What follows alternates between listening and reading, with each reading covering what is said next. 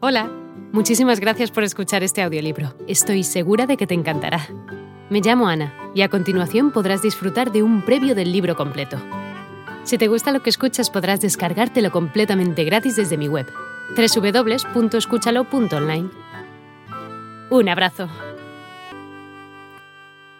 Retardado mental debido a su carácter soñador y ensimismado. Quizá por ello Krishnamurti era continuamente golpeado en la escuela por sus maestros y en casa por su propio padre. En 1904, Krishnamurti pierde a su hermana y al año siguiente, en diciembre de 1905, la muerte de su madre produce en él una tristeza inconsolable. Ya dijimos que el pequeño Jiddu era muy apegado a su madre. Más tarde diría, sin embargo, puedo decir que vi a mi madre después de que ella muriera. El elegido. El padre de Krishnamurti se retiró a fines de 1907 y siendo un hombre de limitados recursos, escribió a Annie Besant, luchadora por la libertad hindú y por entonces presidenta de la Sociedad Teosófica, para solicitarle un empleo en la sede principal de la sociedad en Adyar. La Sociedad Teosófica había sido fundada en 1875 por Madame Elena Petrovna Blavatsky, una eminente escritora rusa que vivió en el Tíbet en contacto con los maestros de la Hermandad Oculta. Madame Blavatsky la definió como religión de la sabiduría divina, la sustancia y la base de todas las religiones y filosofías del mundo, enseñada y practicada por unos pocos elegidos desde que el hombre vino a ser un ente pensante.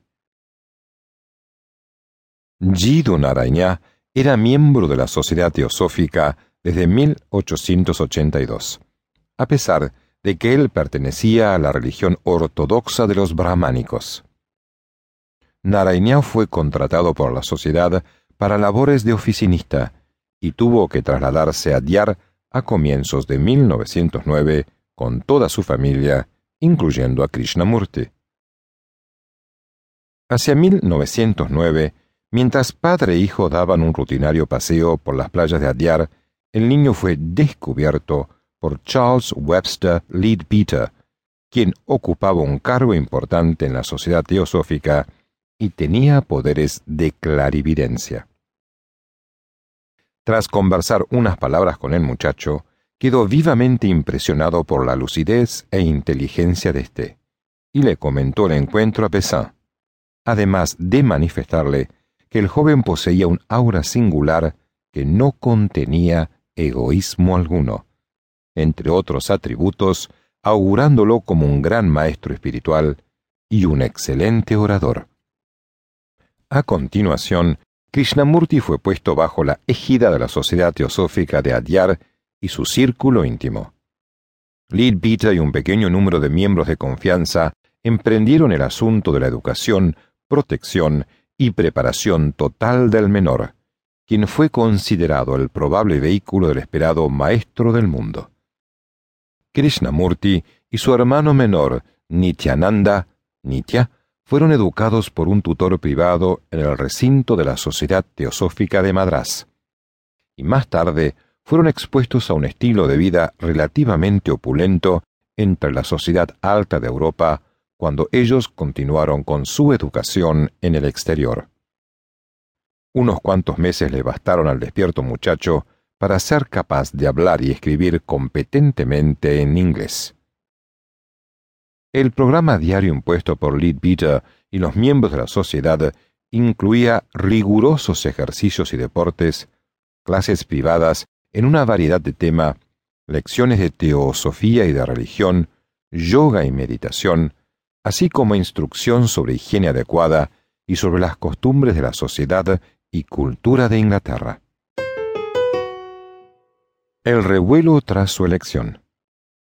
Todo este señalamiento haría recaer toda la atención en Krishnamurti, lo que involucraba, además de los beneficios, honores y atenciones, no menos problemas.